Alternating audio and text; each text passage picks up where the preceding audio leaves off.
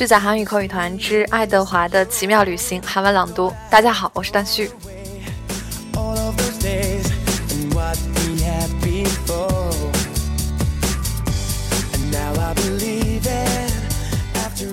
昨天我们讲到爱德华和 Lucy 这只狗和普日这个流浪汉，他们一起过了七年的流浪生活。经过七年的朝夕相伴呢，爱德华也变成了一个实实在在的流浪汉。一提到旅行，就会特别兴奋。然后，如果要是当他什么都不做的时候呢，反而又会觉得很无聊，很无所适从。有一次，就在他们在火车的一个存放货物的空的一节车厢当中睡觉的时候，进来了一个人。这个大叔呢，就在跟他们找麻烦，说这里不是旅馆， 여기는역관이아니 야。 我们继续听后面的内容。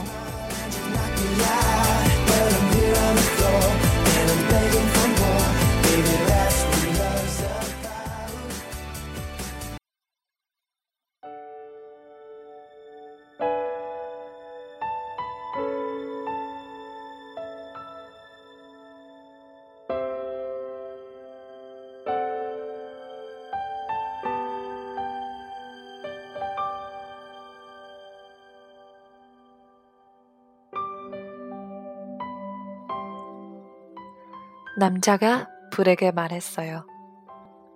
뭐라고 좀 해봐. 불은 두 손을 들어 올리며 말했어요. 우린 길을 잃었어요. 길을 잃었다고? 당연히 길을 잃었겠지. 그런 다음 에드워드에게 불을 비추며 말했어요.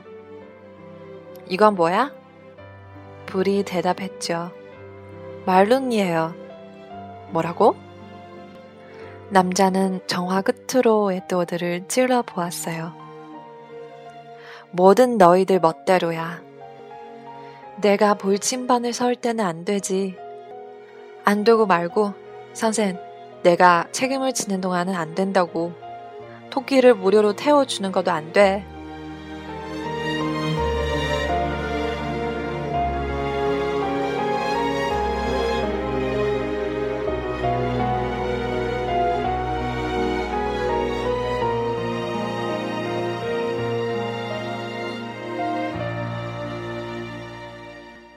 그는 돌아서서 객차의 문을 활짝 열더니 제발리 에드워드를 발로 차 어둠 속으로 날려버렸어요. 에드워드는 늦봄의 따뜻한 공기 속에서 날렸어요. 멀리 되어서 루시가 고통스럽게 울부짖는 소리가 들렸죠. 아오, 아오. 루시는 울고 있었어요. 루시가 소리쳤어요. 아로! 아로! 에드워드는 쿵 하는 소리와 함께 땅에 떨어져서 길고 더러운 언덕을 구르고 또 골랐어요. 그리고 마침내 멈추자 등을 대고 구운 채 밤하늘을 바라보았죠. 세상이 조용했어요. 더 이상 루시 소리는 들리지 않았어요. 기차 소리도 들리지 않았고요.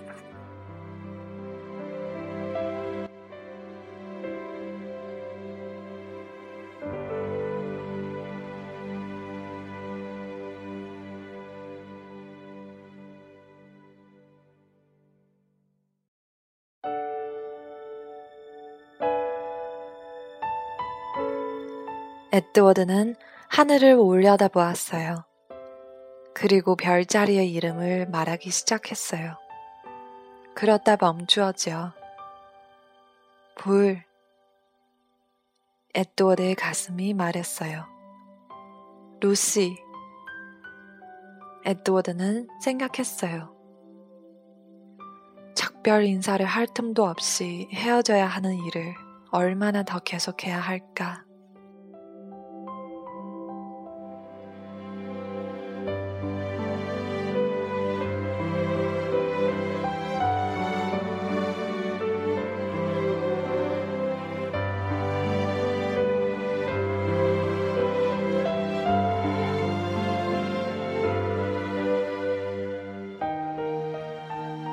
외로운 귓도라미가 노래를 부르기 시작했죠. 에드워드는 귀를 기울였어요. 마음 깊은 곳 어딘가가 아팠어요. 에드워드는 울고 싶었답니다.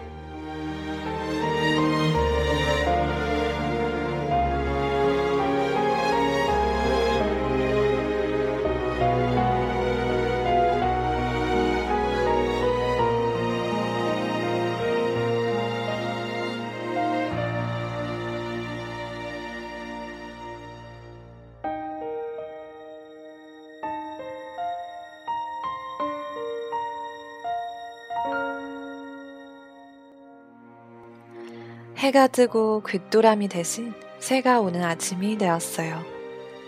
나이 많은 한 여자가 먼진 사인 길을 따라 걸어오다가 에드워드에게 발이 걸렸어요. 흥. 나이 많은 여자는 에드워드를 낚싯대로 밀어보았어요. 꼭 토기같이 생겼네. 여자는 바구니를 내려놓고 몸을 구부려 에드워드를 바라보았어요. 진짜는 아니고. 여자가 몸을 일으키며 다시 말했어요. 흥. 그리고 흥더리를 문질렀어요. 가만히 있자. 모든 것은 나름 쓸모가 있는 법. 그건 맞는 말이라니까. 에드워드는 여자가 하는 말을 귀담아 듣지 않았어요. 전날 밤에 느꼈던 극심한 고통 대신 공허와 젊은이라는 감정이 마음속에 자리 잡았거든요.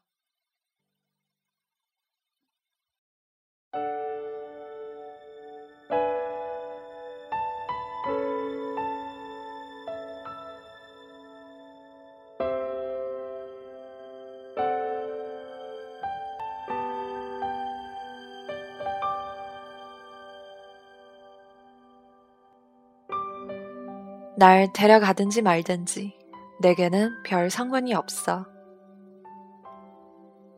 나이 많은 여자가 에드워드를 집어들었어요. 그리고 반대로 집어서 바누니에 밀어 넣었죠. 바누니에서는 풀과 생선 냄새가 났어요. 여자는 바구니를 흔들며 걸으면서 노래를 했어요. 내가 아는 고통을 아무도 몰라. 에드워드는 어쩔 수 없이 귀를 기울였어요. 내게도 고통이 있는데, 내게도 있다고. 그리고 고통이 아직도 끝나지 않았어. 에드워드가 울었어요. 에드워드의 고통은 끝나지 않았죠.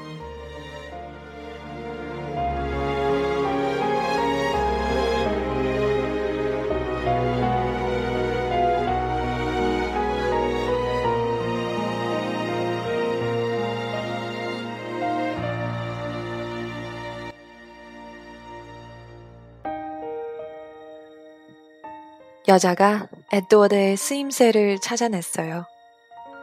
바로 채소밭에 있는 막대에 매달아 놓는 거였죠.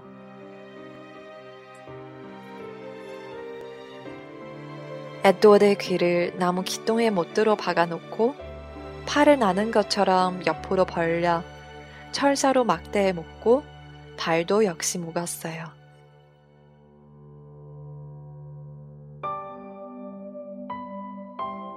게다가 막대에 판이 만드는 연철 접시를 같이 매달아 놓았죠. 연철 접시들은 쨍그랑 쨍그랑 소리를 내며 아침 햇빛에 반짝였어요. 여자가 말했어요. 네가 그놈들을 쫓아버릴 수 있으면 좋겠어.